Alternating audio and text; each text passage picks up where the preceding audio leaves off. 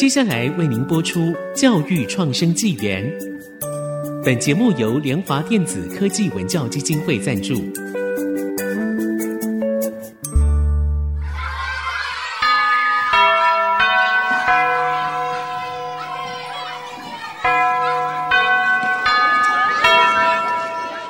起立！起立！跳脱填鸭教育，多元思考学习，孩子的未来有无限可能。欢迎来到教育创生纪元。这里是 IC 之音竹科广播电台 FM 九七点五，欢迎收听教育创生纪元。我是峰哥，我是阿明。那我们的节目同步会在 Google、Spotify 上线，那希望大家能够来踊跃的订阅跟分享。好，我们这一集呢，虽然是在申请入学到第二阶段之前来录制的，但是有可能播出的时段呢，应该已经是面试结束。但是我们觉得这个其实也蛮重要的，就是学习历程档案啊，这个 大家听起来应该就是家长头也很痛，学生头也很痛的。那先来讲一下，到底什么是学习历程档案？好了，我们现在问阿明，你应该辅导过这么多的高中学生啊，应该他们也有类似的问题吧？你有没有遇到学生问你关于学习档案的这个问题？我来讲一下哈，其实有一次我在回到高中我的母校演讲。结束之后呢，他们就有学生来来问我有关学习历程的一些事情。那其中有一位在帮忙这个演讲事务的学生就问我说：“那老师，我今天帮你这个准备这场演讲的活动，我还帮你用了这个投影的一个简报的这个资料，这样算是学习历程档案吗？” 不知道峰哥觉得这个。你觉得就是好好学生表现好，然后打个勾，就这样。对，没有多了，就这样。对，我当下就跟他讲说，你做这件事情是很好，可是你们学校每年会有多少场演讲？那每个学校有多少场这样演讲？每个学生都像你这样帮忙，你觉得你写出来这个学习历程能够有什么特殊性吗？能够有什么特别吗？那我就跟他举例说，假设你这个要变成学习历程档案的时候，比如我们刚才在做这个演讲的时候，这么大的一个场域，你。有没有发现一个问题？网络好像不太顺畅。那网络不太顺畅，你是不是可以去查一下？那为什么不太顺畅？是学校无线网络不够呢，还是它的布点有问题？没有办法，明明就是几个点就可以让这整个区域都可以无线网络都非常顺畅，可是它布点的方式错了，让我们网络不顺畅。你进而发现这问题，去提出说，哎，学校应该可以怎么样来把这无线网络来做架设，然后解决这一个问题。我觉得这比较像是一个从演讲发生出来的一个学习的问题跟整个学习历程，而不是单单来帮我做。这个投影片的播出，嗯，我我觉得这个其实就是学习历程档案哈。现在台湾大家好像就是比较多数的学生，他们是要经过申请入学，然后有这项的要求。但是这也是一个最大的问题，因为你去查学习历程档案哦，你会发现大家在形容学习历程档案的时候。都是在讲说啊，你有什么样的经验啊？你有帮忙办活动的经验、课外活动啊、社区服务啊，有什么奖项啊、荣誉啊这些，你就把它收集起来，然后就变成学习历程档案，就是最大的问题。因为我们好像收集了一堆大杂烩，但是出来没东西，就不知道我们到底要从这里面去得到一个什么，不知道。那这就变成我们在做学习历程档案的时候，好像就是跟人家展现说，哎，你看我有去做这个服务，所以我好棒棒。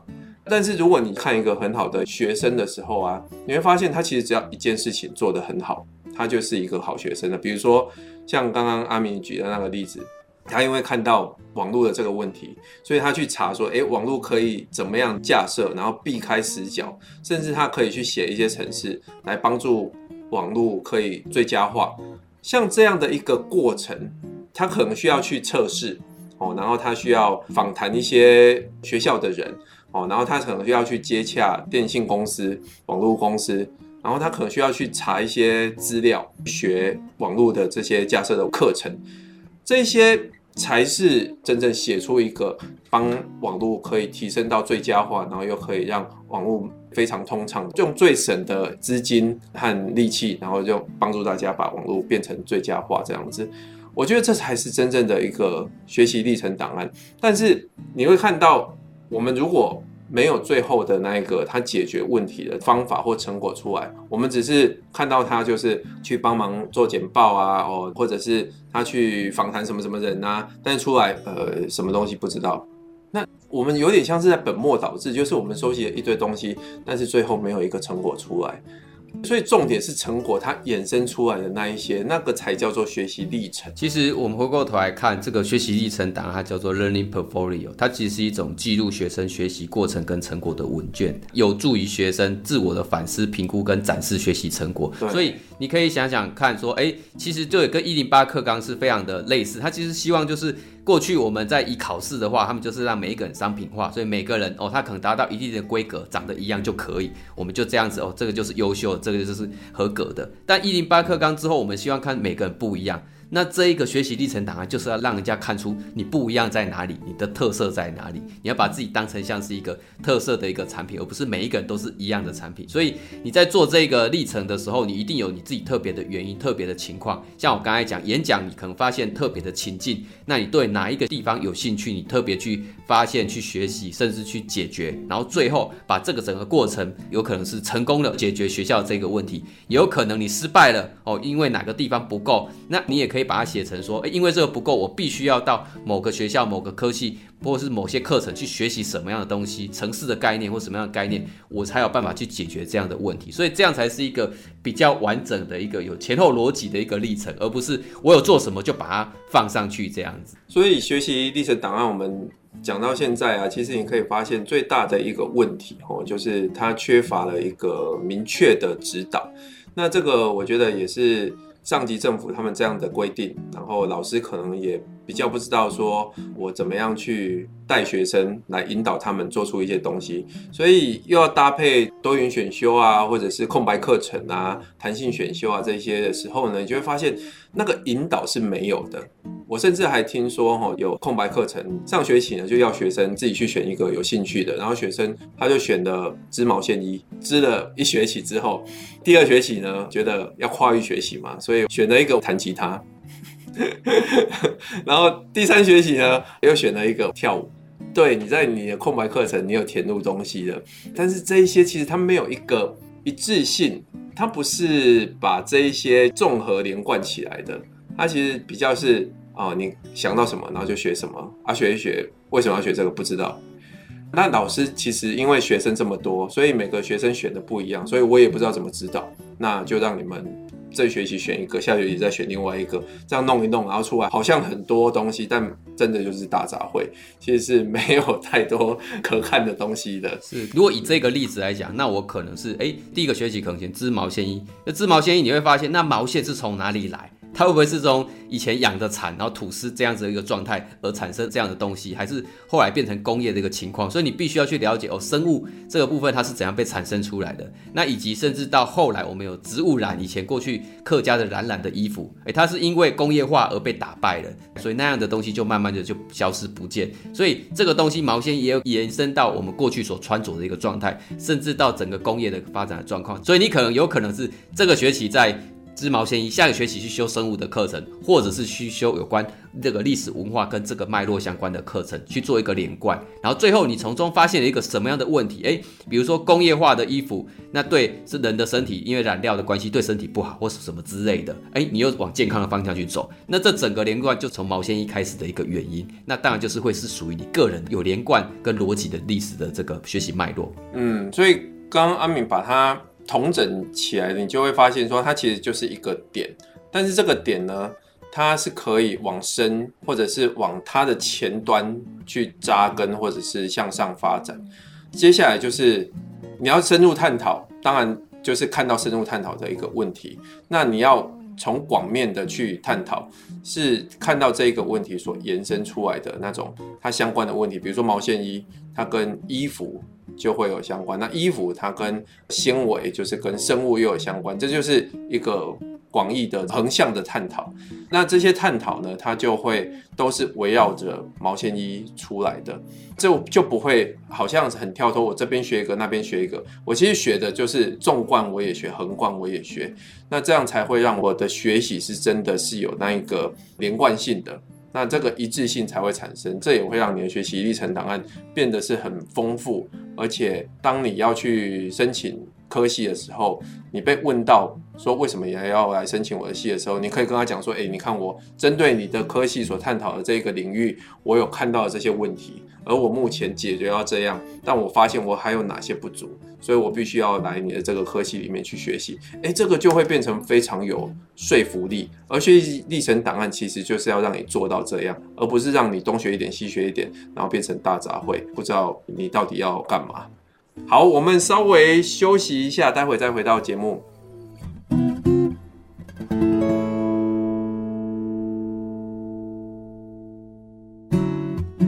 欢迎回到教育创生纪元。那我们开始来提到，就是说，到底要如何找出这个学习历程档案的目标？哈，那其实过去呢，我们会使用 Ikigai 好来找出这个目标。Ikigai 要不要拼一下？I K I G A I。听众朋友有可能没听过的。I K I G I，这不是英文哈，这应该是日文，是不是？对，它其实是一个日本的长寿村哦，他们在冲绳叫大宜味村。那其实当时呢，哎，就是有这个学者发现，哎，这个地方，哎，为什么哎都可以这么的长寿？最后研究发现，他们其实都有一个自己的 Ikigai 的一个理念，从生活找出让自己快乐满足的东西。它其实包含四个元素啊，就哎，你爱什么，然后你擅长了什么，那世界上可能需要什么，或是你可以为什么获得这样的一个报酬。所以说，Ikigai 它是一种人生的哲学，事实上也可以浓缩到你，比如说高中三年的一个学习的历程的哲学。这三年你到底你喜欢的是什么？你擅长是什么？那世界需要什么？你如果做这一些，哎，世界上呢，因为你未来做这一些能够获得什么？那这除了是你这个学习这三年的目标，也可以放大变成你的一个生命的一个目标。对，这个 i k i g a 呢，它其实就会产生的热情、直至、使命，还有专业。那这些呢，它就会渐渐的去帮你把所想到的那些东西呢，给浓缩起来，然后最后收敛到你最终的那一个，到底你人生的意义是什么？那当然，这个意义是可以随着你的年纪的增长而改变的。所以，当这个目标出来之后，我们就会知道说，我的生活或者是我的学习都可以朝着这样的一个目标来进行。所以，Ikigai 它其实不止在探讨人生的意义，它其实在探讨你在学习上面的目标也是非常好用的。那探讨出这个目标之后啊，我们其实可以用一个方法叫做 KSAA，K 就是 knowledge，S 呢就是 skill，knowledge 知识，然后 skill 技能，attitude 就是态度，然后另外一个 A 呢其实是 ability 能力。那当然，我们也有看到有另外一个版本，有人在讲最后一个 as action 就是行动。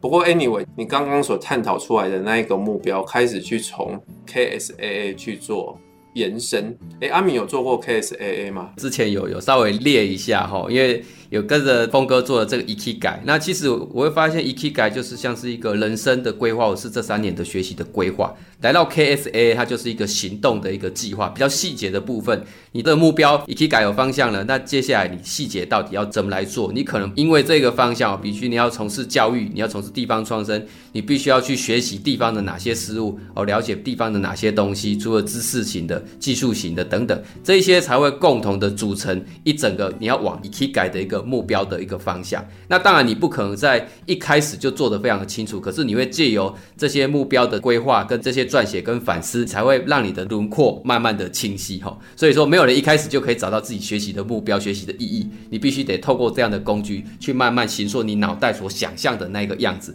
然后越来越清楚、越来越清楚，那个路就会越来越明显的呈现。好，我们可以稍微来举一个例子啊，比如说像我很喜欢打篮球。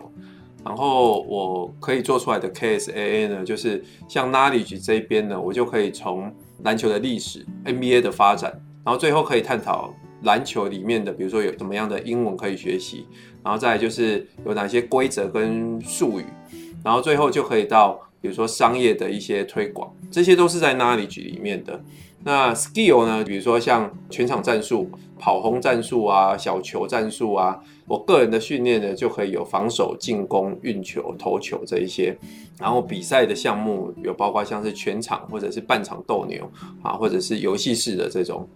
接下来就可以到 ability，你的篮球可以让我有合作的能力，有沟通的能力，有领导的能力。那这些都是场上你在打球的时候非常需要的这些能力。然后最后就是这个 attitude，attitude 呢就是有自我肯定，然后有成就感，然后运动家精神这样子。所以当我有 KSAA 出来之后，你会发现，哎，只有一个篮球，但是我学习的面向其实是非常多的。而我要从哪一个开始学呢？我们可以从最夯的，或者是从你自己最有兴趣的开始学。比如说，很多人喜欢打篮球，就是我喜欢打斗牛啊，然后跟人家玩半场比赛啊，那我就可以从训练自己的投球开始学。如果你要从知识面的，我就可以从数据分析开始学。像你们看到 NBA 的那个赛场上，人家看转播的时候，然后这个球员他跑到哪里，然后他的投球率就多少。随着他在场上移动，数据就会一直改变，一直改变。啊，比如说中锋跑到三分线，那个数据就会降到剩二十之类的。就是他在那边投三分线的话，大概就是只有二十趴的命中率。类似这种数据分析啊，那你就可以从这些开始来学习这样子。这所以这就是。当你有一个 Ikigai 之后，然后你就可以从 KSAA 去延伸这么多的一些学习了。对，其实讲到篮球，我自己也是非常喜欢打篮球。但是过去呢，篮球对我来讲，它就是这样子玩这样。可是后来我发现，其实打篮球或是打棒球等等，它其实是一个跨领域合作认识的最好的场合。因为其实你在一般的场合，你是老师，你是医生，你所在的那些领域的都跟你同一个阶级。可是你今天如果去打了篮球，你的 team 可能会来自不同的行业、不同的人，你会因此而认识不同的人，而去沟通，甚至还有机会这样的一个合作。对，我觉得阿明刚刚讲的其实是在 ability 跟 attitude 这两面，而这两面呢，其实就是现在一零八课纲里面强调的素养导向。这一点呢，反而在我们现在正式的学科上面的学习呢，是学的比较少的。哦，我们可能学习上面都会强调比较多，比如说体育可能就是强调你的技能 skill 这一方面，通常都是把你当成国手在培养啊。你如果不行啊什么的，可能就拜拜了。Knowledge 方面呢，可能就是下雨天的时候啊，我们来 认识一下什么是篮球，然后考试来考。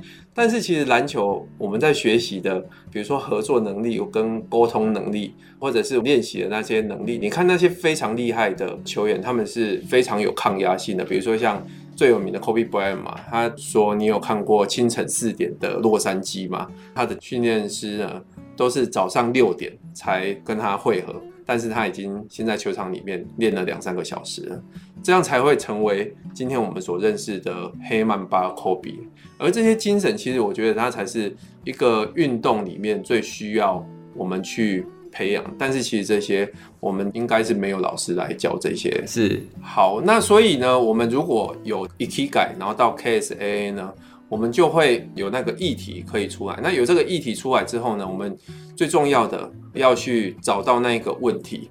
那这些问题我们可以用设计思考来探讨。我们设计思考我们在之前介绍过，听众朋友可以去听一下那一集。那当然它有几个步骤。最重要就是你要进去那一个场域去发现问题，然后把问题给定义出来之后，开始有一些想法，制作一些原型，最后来做测试。这个其实就是已经开始从 KSA 到设计思考找出问题，它已经从跨域，然后渐渐的变成聚焦。把你的东西给做出来了。对，其实刚才这一个部分，你会发现说，诶，没有一直提到学习历程。事实上，它其实就是一个学习历程的一个过程，要让你找出一个独特的，从人生的 EKG 或是学习的规划，然后 KSAA 把它给变成一个计划，甚至到设计思考去找出那样问题。其实这个过程就是学习的一个历程，只是说最后你才去做那样一个总体的一个整理哦。但那过程其实才是真正它的精髓所在。当你找到那样的一个过程。之后啊，还有把项目给浓缩到最后，你解决问题的这个方向，你就可以极力的去探索，以这个目标进行你的学习。但是这个学习是很漫长的，比如说你要修一些课，你要看一些书，你会在这个过程里面发现很花时间，那怎么办？你一定会有疲倦的时候，那这个时候你就需要有一些好的习惯来帮你，比如说像原子习惯里面有谈到说，你可以去累积一些小胜利，哦，每天都有一点点小小的成就感。比如说我今天看了十分钟的 Coursera 上面的影片，诶，十分钟就是一个小胜利了。比如说你可以把那个 Coursera 的那个影片放在你的手机开的首页的第一个 APP，那你就可以把它放在很明显的位置，然后马上就可以进行每天去打开这个学习。再就是你会把这样的一个历程公布出来，比如说我今天看了十分钟啊，我就把它公布在 IG 上面，让大家知道说我有在学习的。诶，这个事情是会让你自己成为你是自我认同的。我很喜欢自学。然后我的朋友也知道我很喜欢自学，所以这又会更加强我喜欢自学的这件事情。最后呢，一步一步到小目标，然后到你完成这个大目标，然后到解决问题。之后就可以变成学习历程档案的一个过程了。对，其实刚才峰哥讲到，你可能在你的 IG 上有做一些记录，事实上这个就是在记录你的这个历程，只是最后你用比较完整的手法把它给整合在一起，去去整个表现出来。这样不一定说只有在历程档案上面所写的哦，那这样才叫做历程。事实上，你平常的记录，IG 上的记录，那都是一个你的过程，你拍的照片，你拍的影片等等。好，那今天因为时间的关系呢，我们要来做一个小小的 summary。学习历程档案呢，它并不是一个大杂烩，反而你是要去发现问题，然后找到解决问题，而这个过程记录下来，那就是一个学习历程档案。那你怎么找出那个问题呢？从 Ikigai 里面找出那些你喜欢做的事情，然后渐渐浓缩成人生意义，而那个意义就是一个目标。当有这个目标出来之后，你透过 KSAA 法，哦，透过 Knowledge、Skill、Attitude 跟 Ability。跨域的规划，你可以学习的这些方向，然后找出那些最有兴趣的项目，一个一个学习。而学习的过程呢，就是利用设计思考去找出这个议题上面有什么样的一个问题。当你探讨出那些问题的时候，我就可以去把解决问题变成几个方法，然后我们来把这样的一个方法来做出原型，最后来做测试。那怎么样坚持呢？你就是要每天累积一点点小胜利，每天都有一个小目标来完成，这就是原子习惯。那透过这几个工具，它可以帮助你把这个历程给累积起来。到达你一个大目标，这也会变成在申请大学的一个阶段呢，它是一致性的，也会让这些评审委员看到说啊，你的学习真的就是很有一致性的，这样一路上来，然后你看到你的不足，才来我们大学来做学习。好，那学习历程档案呢，希望今天的这样的分享呢，可以给不管是现在的考生啊，或者是在准备这样的一个过程，比较知道说呃，学习历程档案到底是可以怎么准备。好，那我们今天的节目就到这边喽。如果你有任何问题的话，请到 IC 之音或 Apple Podcast 来留言。教育创生纪元，我们就下周见喽，拜拜。拜拜。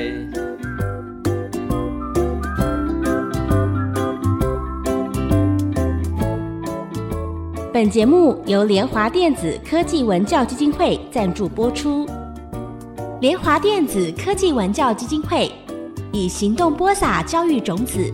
支持地方创生，培育新时代必备的能力。